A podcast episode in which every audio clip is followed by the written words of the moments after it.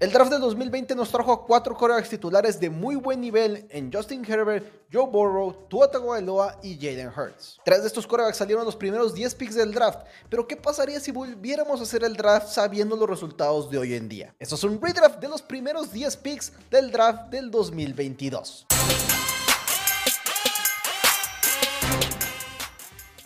En el primer pick tenemos a los Cincinnati Bengals en el reloj, amigos, y el pick no puede ser otro. Y es el producto de la Universidad de LSU, Joe Burrow, el coreback que ya los llevó a dos finales de conferencia y a un Super Bowl en apenas tres años, dos de los cuales son los únicos en los que estuvo sano. Si bien habrá gente que quiere hacer argumentos que Justin Herbert tiene un poquito más de talento físico, se me hace muy complicado no irte por Joe Burrow, quien ya estuvo en tu equipo y ya tuvo resultados con esa escuadra. Así que nos quedaremos igual con el primer pick. Pero en el pick número 2, los Washington Commanders están en el reloj, ya sabemos que no tienen un coreback del futuro. Originalmente tomaron a Chase Young, el cazacabezas de la Universidad de Ohio State, pero en esta ocasión, amigos, toman al quarterback Justin Herbert de la Universidad de Oregon. Así es, amigos, Justin Herbert se convierte en el segundo quarterback seleccionado y en el segundo jugador seleccionado en este draft. Los Commanders tienen a su quarterback del futuro para convertirle a un equipo como los Dallas Cowboys o los Philadelphia Eagles, que ellos en este momento no tienen a Jaden Hurts. Y a pesar de que Chase Young fue una buena selección en el draft, la posición de quarterback es más importante. Lo cual nos lleva a los Detroit Lions. Que ok,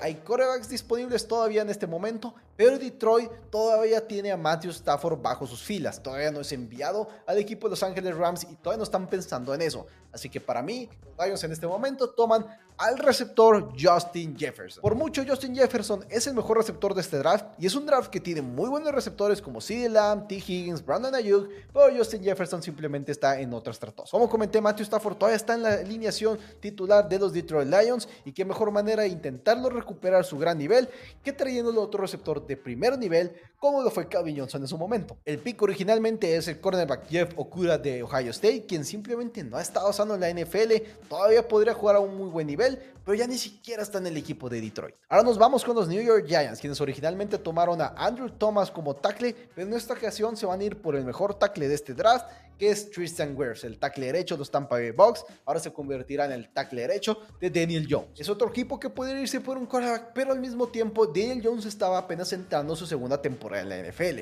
Realmente estaba buscando traerle una mejor línea ofensiva para poderlo evaluar mejor. Pues que Andrew Thomas sea un mal pick. De hecho, lo vamos a ver salir en este top 10 que estamos haciendo, pero Tristan Wirfs es el mejor tackle derecho que ha tenido este draft. Ahora nos vamos muy para abajo para el pick de los Miami Dolphins, quienes en el lugar número 5 están en el y todavía está Tua Tagovailoa como coreback disponible, el cual fue el pick original de este equipo. Pero no va a ser el pick, amigos. Nos vamos a ir con Jalen Hurts de la Universidad de Oklahoma. no es nada en contra de Tua Tagovailoa, sino que una de las grandes incógnitas de Jalen Hurts era si se iba a poder desarrollar más como un verdadero pasador en el mundo en la NFL. Y después de tres años es lo que hemos visto de Jalen Hurts en el equipo de los Philadelphia Eagles. Así que los Dolphins lo toman porque aparte de todo seguimos teniendo grandes dudas de la salud de Tua Tagovailoa y nos ha demostrado una vez más en la NFL. Pero si ustedes son aficionados de Tua Tagovailoa, no se preocupen amigos, porque en el pick número 6 los Chargers están en el reloj, ya no tienen a Philip Rivers, así que necesitan un coreback sí o sí.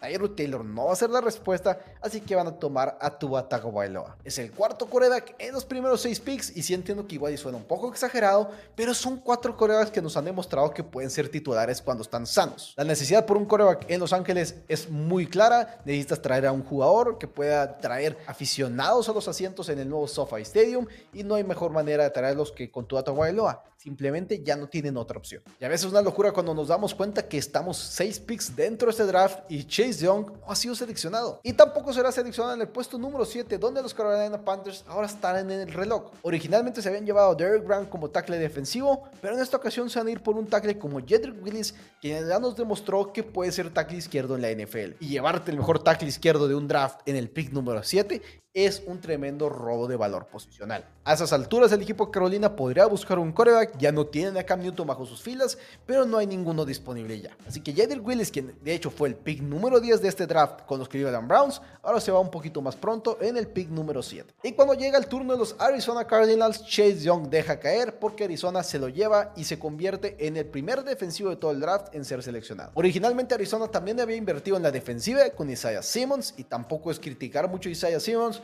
pero simplemente no es Chase Young. Aparte el producto de la Universidad de Ohio State, uno de los mejores cazacabezas que ha llegado en draft últimamente en el pick número 8, es un tremendo robo también para el equipo de Arizona. Y se da gracias a que vimos a cuatro corebacks seleccionándose en el top 6 y porque son cuatro corebacks que son titulares en la NFL. Ahora nos vamos al pick número 9, donde se va a ir el segundo receptor de esta gran clase de receptores. Y va a ser T. Higgins con los Jacksonville Jaguars. Sí, todavía está CD Lamb disponible y creo que es una batalla muy cerrada entre estos dos receptores, pero el hecho que hemos visto mucho a T. Higgins jugar en el extremo y no tanto en el slot, creo que en una batalla tan cerrada te da un poquito más de valor ese receptor que juega en el exterior. Si bien los receptores del slot pueden ser receptores número uno y las ofensivas pueden construirse alrededor de ellos, creo que te da un poquito más de facilidad tener a alguien como T. Higgins, que aparte de todo ha puesto grandes números y lo ha hecho todo siendo el receptor número 2 detrás de Jamar Chase. Pero sin duda te puedes ir por CD Lamb o incluso Brandon Ayuk y los Jacksonville Jaguars tendrán un excelente receptor número uno en el equipo. Y por último en el pick número 10, los Cleveland Browns se llevan a Andrew Thomas, quien originalmente fue seleccionado por los New York Giants, pero ahora cae hasta aquí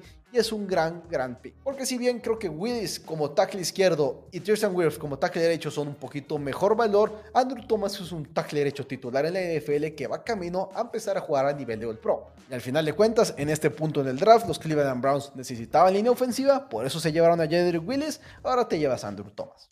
Así que esto fue el redraft de los primeros 10 picks del draft del 2020, un draft que realmente tuvo mucho talento especial en la posición de quarterback. Y con este redraft, realmente la cara de la NFL sería muy, muy distinta. Si te gustó el video, amigo, no olvides darle like, suscribirte al canal y darle a la campanita para que no te pierdas ninguno de otros videos. Y recordarles que estamos en vivo todos los miércoles a las 9 pm, hora Ciudad de México, hablando de la NFL junto con mi hermano y coanfitrión Mauricio Rodríguez de Primero Cabos. Nos vemos en el siguiente.